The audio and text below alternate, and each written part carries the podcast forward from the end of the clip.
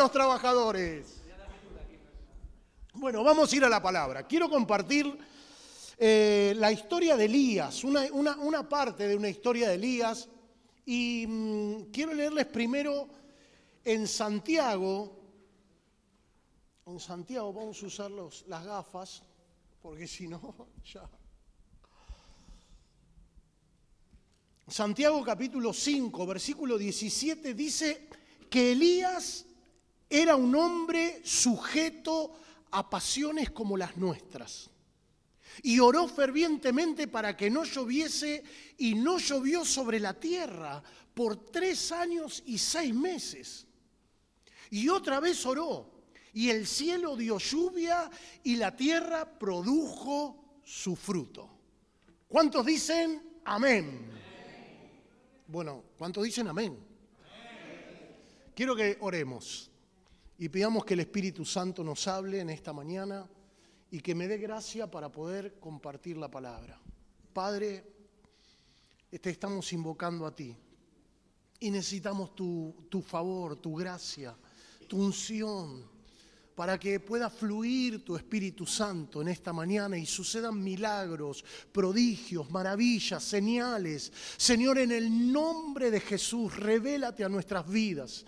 Que al abrir mi boca me sea dada tu palabra y pueda fluir como río de Dios, Señor. Y tú transformes y produzcas lo que tengas que producir, el fruto que se tenga que producir en cada una de nuestras vidas. En el nombre de Jesús, Espíritu Santo, Espíritu Santo, ven, ven, ven, ven. Llénalo todo, Espíritu Santo, Espíritu Santo, Espíritu Santo. Glorifícate, Señor. Queremos darte toda la gloria, toda la honra. Tú eres santo, santo, santo. Gracias, Jesús. Amén. Y amén. Siempre me impresionó este pasaje porque dice que Elías era un hombre sujeto a pasiones como las nuestras. Diga, Elías era un hombre como yo. Como yo. Diga, Elías era un hombre como yo. Era alguien como nosotros. No tenía nada, nada, nada, nada, nada de distinto. Era una persona de carne y huesos como cada uno de nosotros. A veces mm, hacemos algo tan místico de los hombres de Dios que nos olvidamos que todos son iguales que nosotros. Y tenemos las mismas capacidades y las mismas oportunidades y nos toca vivir la vida igual que ellos. Pero este hombre oró fervientemente y no llovió sobre la tierra por tres años y seis meses. Y otra vez oró. En la primera vez oró, capítulo 17 del libro de Reyes. Y otra vez oró, capítulo 18 del libro de Reyes, de Primera de Reyes. Y llovió sobre la tierra. Y quiero hablarles de esta historia. Quiero contarles un poquitito si quieren pueden ir a, Primera de Reyes 17, pero, pero se lo cuento rápido. Él oró, oró a Dios, oró a Dios y dijo que, que no iba a llover, esa fue la profecía, se enteró el rey Acab, se enteró Jezabel, se enteró todo el pueblo de Israel y se fue a un arroyo. Y durante un tiempo, la primer parte de la hambruna, la primer parte de la sequía, él vivió en un arroyo y, el milagro fue que los cuervos le traían por la mañana y por la noche pan y carne. Hasta que se secó el arroyo y ya no tenía agua para beber. Y se fue a Zarepta. Es la segunda etapa de, este, de, este, mm, de esta hambruna que hubo en Israel.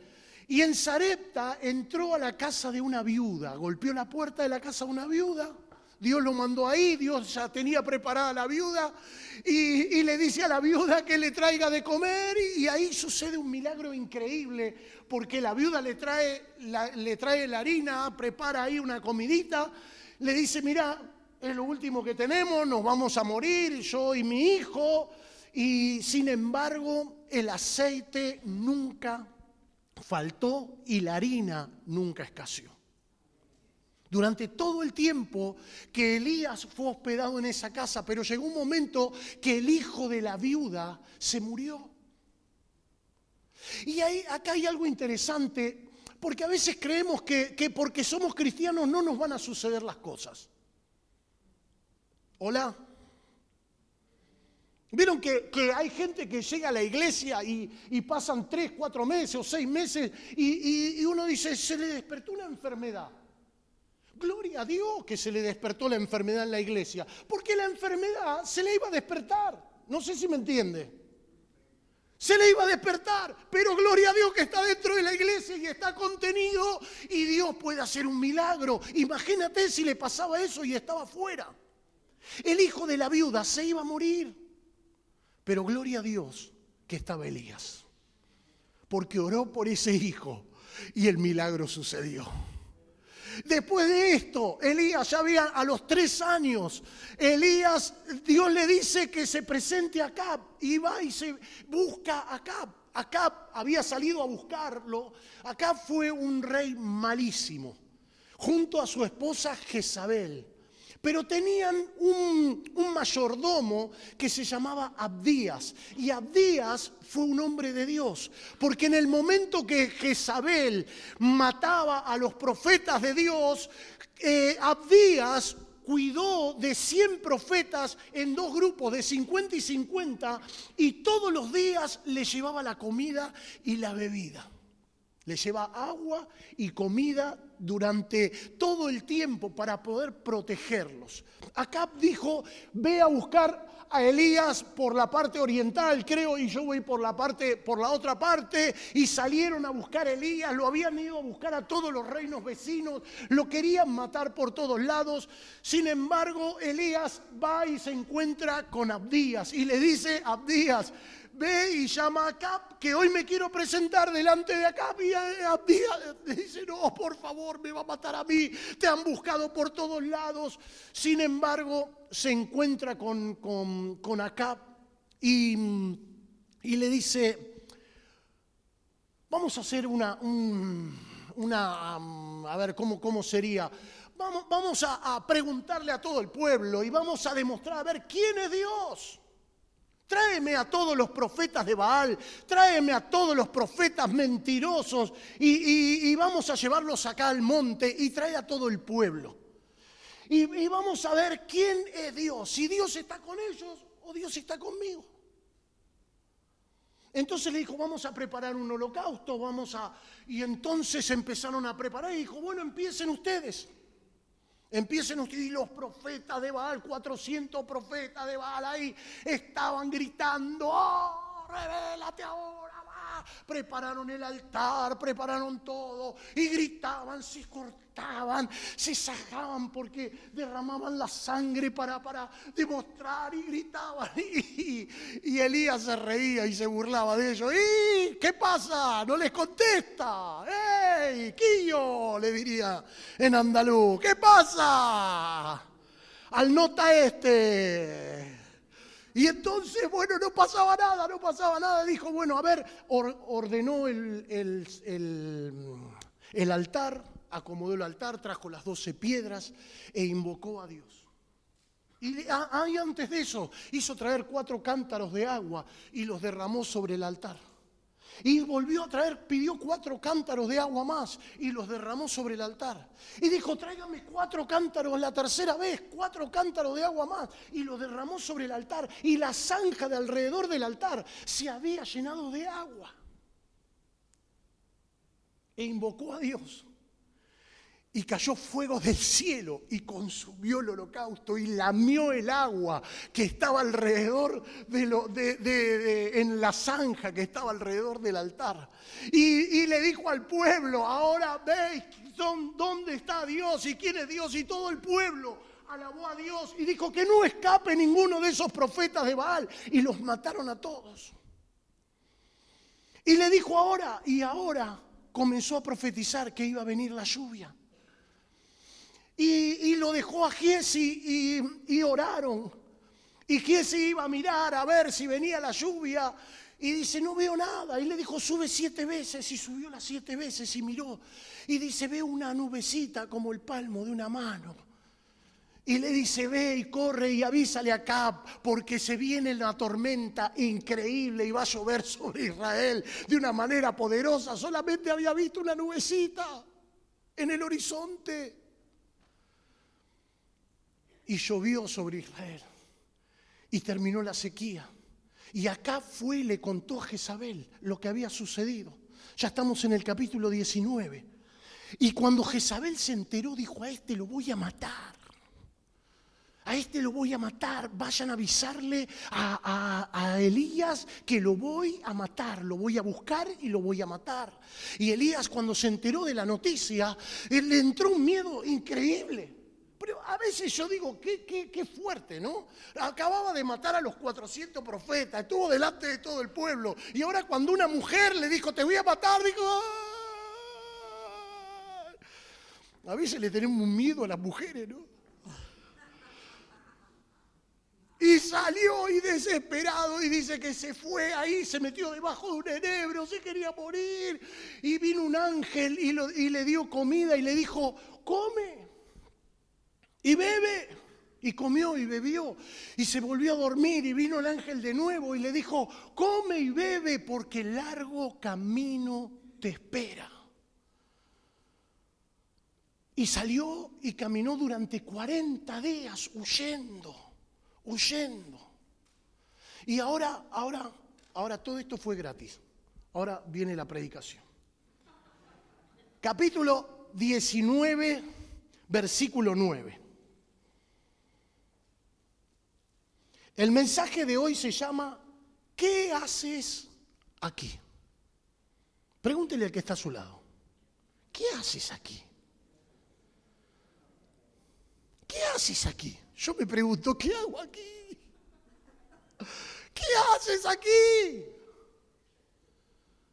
¿Se dan cuenta la situación de Elías? ¿No? Elías venía huyendo. Había pasado todo esto. Venía de tres años y medio donde no había llovido sobre la tierra, donde vivió eh, alimentado por los cuervos, vivió en la casa de la viuda, mató a los profetas de Baal, vio el poder de Dios, se escapó, vio que vino la lluvia, Dios lo respaldaba, se metió abajo de un enebro, se le seca el enebro, eh, se queda dormido, eh, tiene hambre, Dios le, le provee la comida, camina 40 días. Y dice en el capítulo 19, versículo 9, y se metió, y allí se metió en una cueva donde pasó la noche. Y vino a él palabra de Jehová, el cual le dijo, ¿qué haces aquí, Elías? Él respondió, Aleluya. Espere, espere, espere que voy a cambiar la voz. He sentido un vivo celo por Jehová Dios de los ejércitos. Porque los hijos de Israel han dejado tu pacto, han derribado tus altares, han matado espada a tus profetas. Y solo yo he quedado. Y me buscan para quitarme la vida.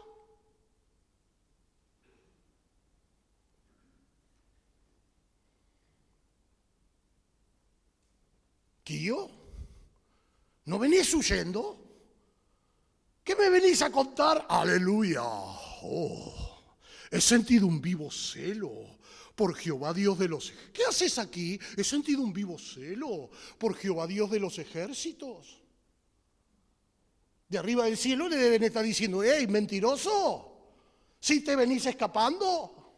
Pero esa respuesta estas tres respuestas son muchas de las que a veces damos en un contexto religioso. Porque no podemos decir, estoy mal. ¿Cómo estás, hermano?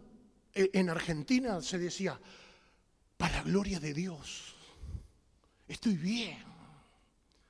¿Cómo estás, hermano? Bendecido y venía con unos moretones así, la esposa lo había agarrado a, agarrotazos en la casa.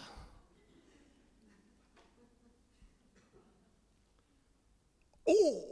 sentido un vivo celo por Jehová, Dios de los ejércitos. Salta el religioso. Surge el religioso, surge la apariencia. He venido por ti. ¿Qué vas a venir por ti si estás escondido? Por eso dice el Santiago que era un hombre sujeto a pasiones como las nuestras. Lo segundo que le dice es echarle la culpa a los demás. ¿Eh? Porque los hijos de Israel han dejado tu pacto, han derribado tus altares, han matado espada a tus profetas. Y este es un principio del hombre desde Adán, echarle la culpa al otro. ¿Quién fue? La mujer que me diste. Esa. Siempre está echarle la culpa a los demás. En, Argentina le echamos la culpa a los políticos, le echamos la culpa al jefe del trabajo, le echamos la culpa a, la, a la esposa, le echamos la culpa a los hijos y si no al canario o al gato. No, siempre la culpa la tiene el otro. Y si no, nos volvemos tan religiosos que decimos, por mi culpa, por mi gran culpa, por eso ruego a Santa María, Madre de Dios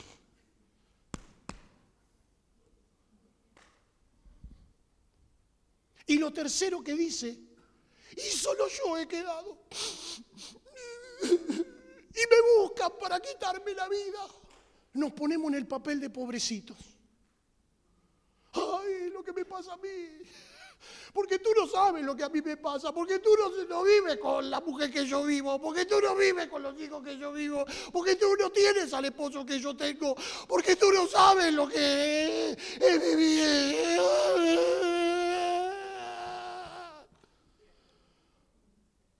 Tres cosas que nos tenemos que liberar. De la religiosidad, de la apariencia, de echarle la culpa a los demás y de caer en el papel de pobrecito. ¿Qué pobrecito? No son ninguna pobrecita. No somos ninguno pobrecitos, somos hijos de Dios. Somos hijos de Dios. Y esto es fuerte, si lo podemos captar, muchas de las cosas en nuestras vidas van a cambiar. No tenemos que vivir de apariencia. ¿Cómo estás, hermano? Mal. Si estoy mal, estoy mal. Si estoy huyendo, estoy huyendo. Me metí en la cueva porque tengo un miedo bárbaro.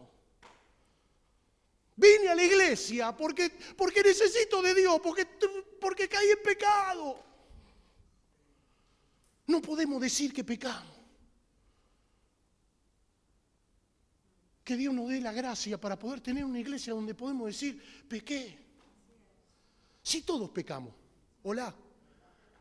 Hola, ahí, cuando él hablaba de ser santo, santo, santo, él dijo, todos pecamos.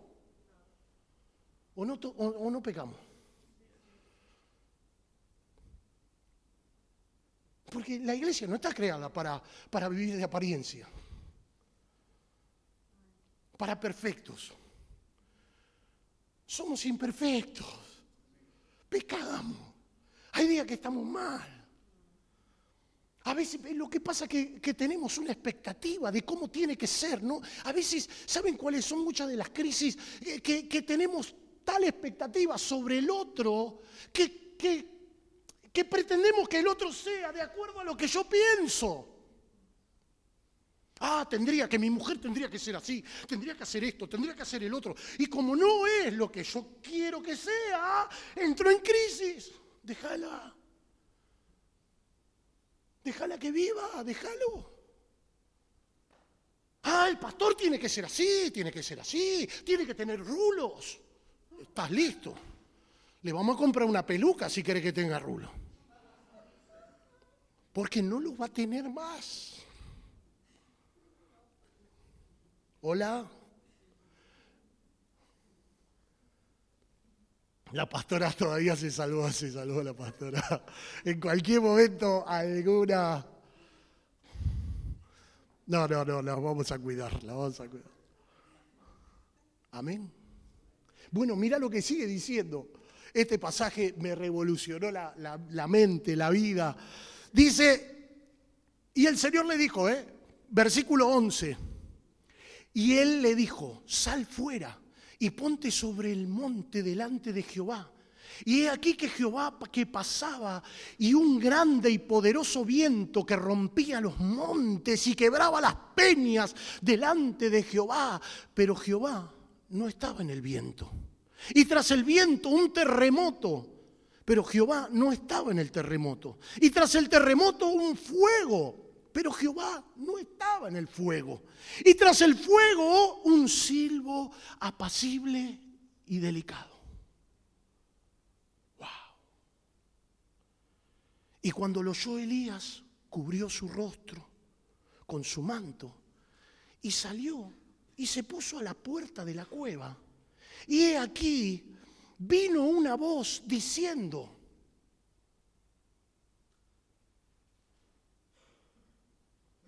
¿qué haces aquí, Elías?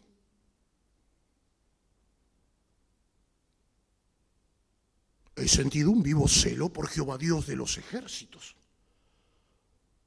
¿Por qué los hijos de Israel han dejado tu pacto, han matado de espada a tus profetas? Y solo yo he quedado. Y me buscan para quitarme la vida. ¿Aló? Uy, uy, uy. Había respondido esto. Sale de la cueva y Dios viene con un viento. Los, los, temporales de la vida, ¿no? Los momentos de la vida, las distintas temporadas de la vida. O las temporadas de la iglesia, podríamos decirle. En Argentina vino un avivamiento que parecía un viento. Y cuanto más bancos se rompían en la iglesia, más gloria de Dios había. Cuanto más se gritaba en la iglesia y se hablaba en lenguas y se revolcaban en el suelo, más gloria de Dios había. Y dice, y Jehová no estaba en el viento, y Jehová no estaba en el fuego, y Jehová no estaba ahí. Y vino un... Oh, no, no, no, hermano.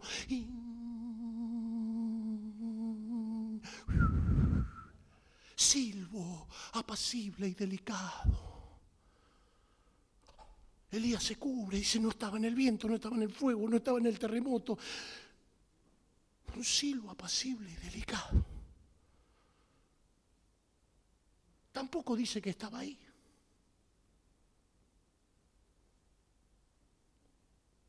Dice que salió de la cueva se dio cuenta que, no dice que no estaba ahí, a ver, a ver, cuidado, ¿eh? porque puede ser que estaba en el silo apacible y delicado, pero dice que, que todo esto,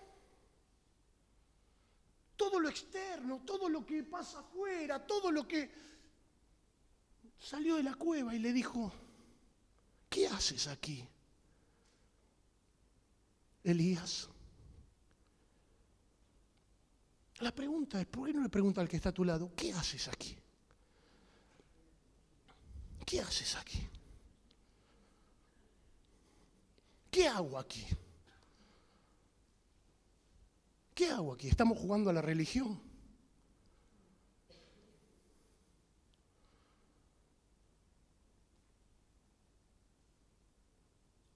A tener un grupito de música. a pasar un buen momento. ¿Qué haces aquí? Lo más fuerte que a mí me pasó es que Elías, después de haber vivido todo esto, el fuego, el terremoto, el viento, el, silbo apacible y delicado, responde lo mismo con las mismas palabras. Me acuerdo que que teníamos mucho tiempo, trabajamos con un hogar de rehabilitación, ¿no? Y, un pastor muy amigo que se llamaba el pastor eh, Víctor Gómez, Víctor Gómez, se me había olvidado el nombre, de la iglesia cuadrangular, tenía un centro de rehabilitación impresionante y se había, eh, él siempre se sentaba en un gran sillón y venían los muchachos adictos, ¿no? Y, se acercaban y estaba en el sillón así sentado y viene uno que había estado un montón de veces en el centro de rehabilitación y volvía a caer y estaba bien y vuelve medio así, ¿no? Y hola, pastor, vengo a internarme de nuevo. Y le dice, ponele, ¿qué haces, Pepito? Le dice el pastor Gómez, hablaba así, ¿qué haces? Dice, hay algo en lo que sos igual a Jesús. Sí, pastor, le dice, ¿en qué soy igual a Jesús? Que sos el mismo ayer, hoy y por los siglos. Nunca cambiaste. Es lo único que te parece a Jesús. Siempre el mismo. Y a veces nos pasa esto, que no cambiamos. Que no cambiamos, respondemos lo mismo que hace 20 años. Hace 20 años venía la hermanita, pastor, mi marido me pega. Oh, en el nombre de Jesús. De 19 años, pastor, mi marido me pega. Oh, en el nombre de Jesús. 17 años, pastor, mi marido me pega. 14, 10, 5. Pégale vos. Cambia, hace algo distinto, porque si no te va a seguir pegando toda la vida. El concepto de locura, según Einstein, decía que, pretender que algo sea diferente o pretender un, un resultado distinto sin cambiar la ecuación es imposible. O seguir haciendo lo mismo y esperar un resultado distinto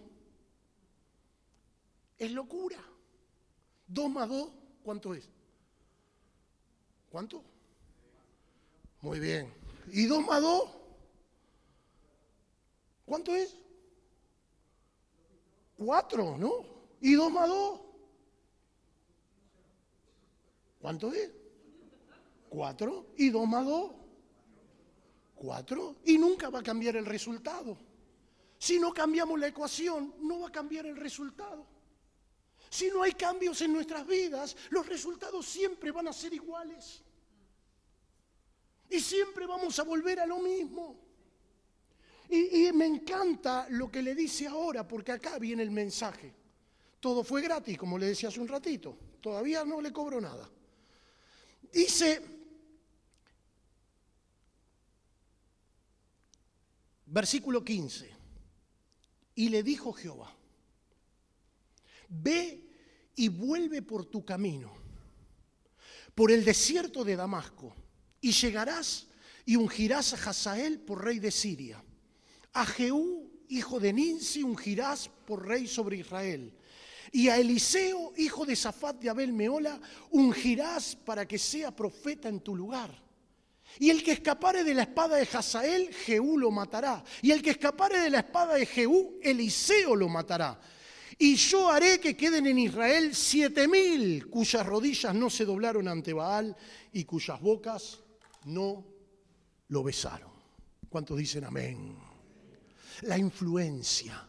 Esto nos habla de influencia. Lo que le está diciendo es que en lugar de la iglesia, en lugar de cada uno de nosotros, ¿qué hacemos aquí? Es para influenciar. Ve y vuélvete, ve y vuélvete al, camino por donde venías, porque ungirás a Hazael por rey de Siria. ¿Qué está diciendo? Ungirás, influenciarás sobre la sociedad.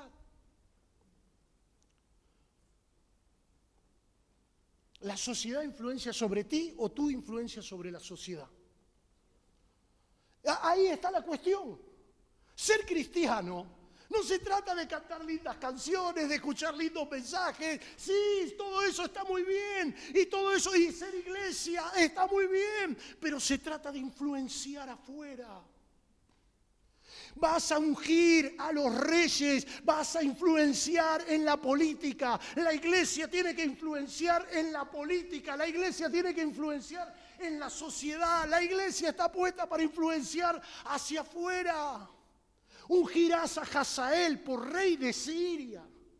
A Jehú, hijo de Ninsi, ungirás por rey sobre Israel.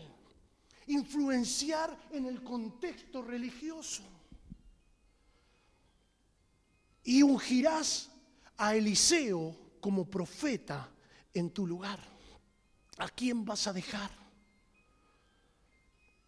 Hola. Escóndalo.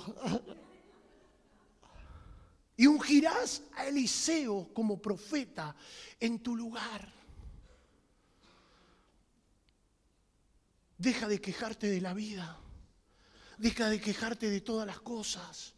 La, la, misión, yo digo, Señor, ayúdanos, ayúdanos a poder dejar hombres de Dios en el lugar donde estamos. Ayúdanos a dejar gente de Dios en el lugar donde estamos. Ayúdanos a dejar influencia que, que, que, perdure en el tiempo, a dejar futuro en nuestras casas a dejar futuro en nuestras familias, a dejar futuro. El pueblo de Israel tiene esto muy claro en su concepto de vida. Ellos tienen que dejar futuro, tienen que dejar herencia, tienen que influenciar a las próximas generaciones, tienen que dejarle algo mejor a los otros. Queremos que los que vengan sean mejores que nosotros. Y dejar de quejarnos. Dicen que había un hombre que se quejaba por todo, se quejaba, se quejaba, llegaba a la casa, ufa, oh, estoy enojado, uh, y era gerente de una empresa, oh, esto es el trabajo, me tiene hasta acá, me tiene hasta acá. La mujer, cállate la boca, mujer, al hijo, el hijo venía, papi, papi, déjame mirar fútbol, que está jugando el, el Real Madrid. No, acá no hay nadie del Real Madrid, menos mal.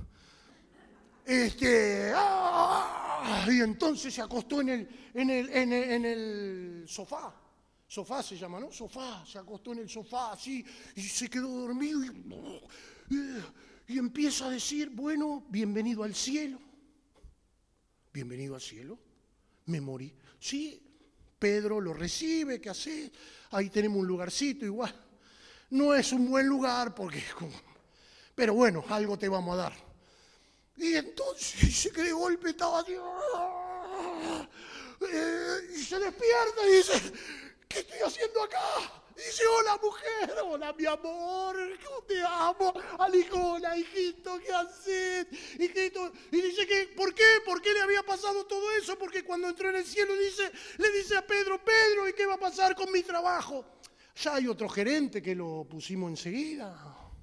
Y con mi mujer ya le conseguimos un marido. Y a mi hijo, tu hijo ya le dice papi. Claro, cuando se despertó, le agarró a la mujer, la besaba, la mi vida, que te quiero mucho. Salió al trabajo y lo valoraba. Dejemos de quejarnos. ¿Qué haces aquí? La pregunta es para mí también, ¿qué hago aquí? ¿Qué hago aquí si no podemos influenciar? Y no te creas que eres la última Coca-Cola del desierto. Eso es lo que le dijo. No te creas, porque hay siete mil cuyas rodillas no se doblaron ante Baal y cuyas bocas no le besaron. Esto lo vuelve a hablar en Romanos, en Romanos capítulo, bueno, no me acuerdo ahora, capítulo 11, versículo 4 me parece, que le dice, esto es lo que pasa, tenemos que valorar la gracia de Dios. Tenemos que favorecernos con la gracia de Dios pero estamos aquí para poder influenciar en mi casa, en mi familia, en mi barrio, en Rota. Estamos aquí para influenciar en el contexto religioso. Estamos aquí para que alguien quede en nuestro lugar y dejemos herencia. Dice, el que escapare de la espada de Hazael, Jehú lo matará. El que escapare de la espada de Jehú, Eliseo lo matará. Pero no eres la última Coca-Cola en el desierto. Nunca nos creamos que somos indispensables. Porque si yo no estoy, Dios va a poner a otro. Si tú no estás, la vida va a continuar. No eres indispensable. Por eso es que tenemos que venir delante de Dios y ser concretos. No se trata de, de mistificar todo. El catolicismo se encargó de mistificar todo. Se trata de qué vamos a hacer con la vida. ¿Qué voy a hacer con lo que Dios me ha dado? ¿Qué hago aquí? Si vengo huyendo, poder abrir el corazón y decirle, pastor, estoy mal. Vengo murmurando, vengo enojado, vengo criticando todo. Dejar de echarle la culpa a los demás. No, no, no.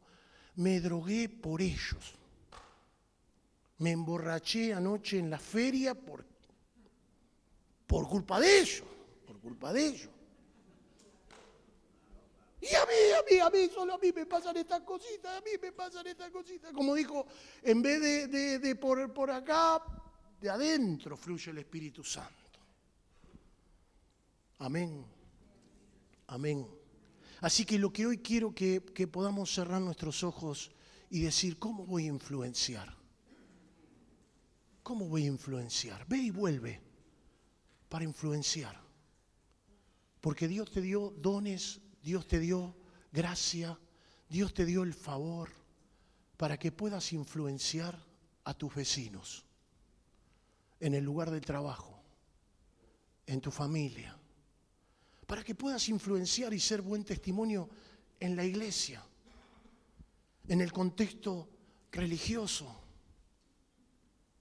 y para que podamos dejar legado. ¿A quién voy a dejar en mi lugar? El día que yo no esté,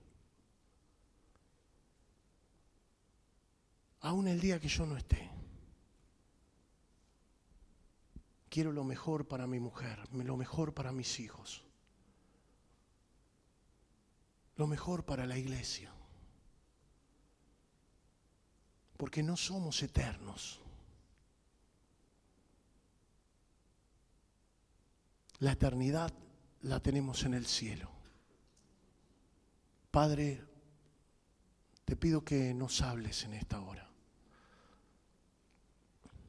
En el nombre de Jesús necesitamos estar enfocados en ti. Necesitamos ser prácticos en la vida.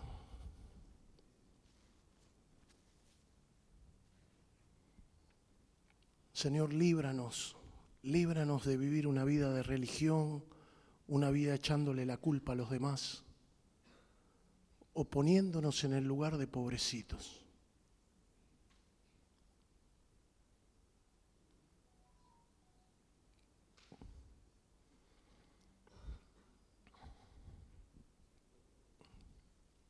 Hay siete mil.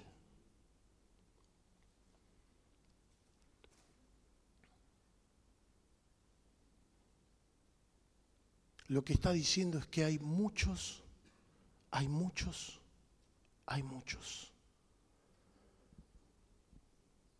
Un día Dios me habló sobre este tema.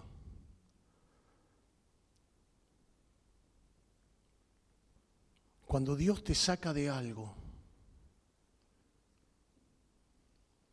eres la respuesta a muchos que están en esa misma condición. Hay muchos que tienen tus mismos problemas. Alguno dice, pero yo tengo depresión. Hay miles en el mundo con depresión.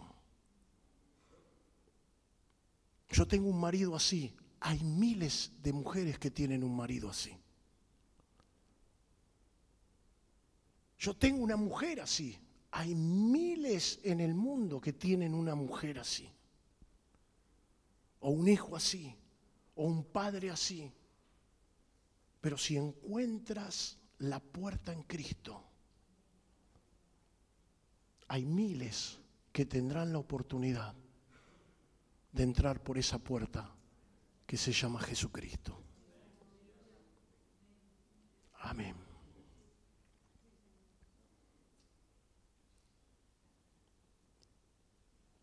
Gracias Jesús. Gracias Jesús. Yo quiero que pienses en algo que vas a hacer. ¿Cómo voy a influenciar en mi familia? ¿Qué puedo hacer hoy por ellos?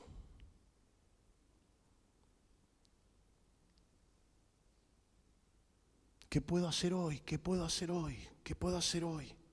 Puedo llamar a un hermano. Puedo darle un abrazo. Puedo darle una palabra de fe.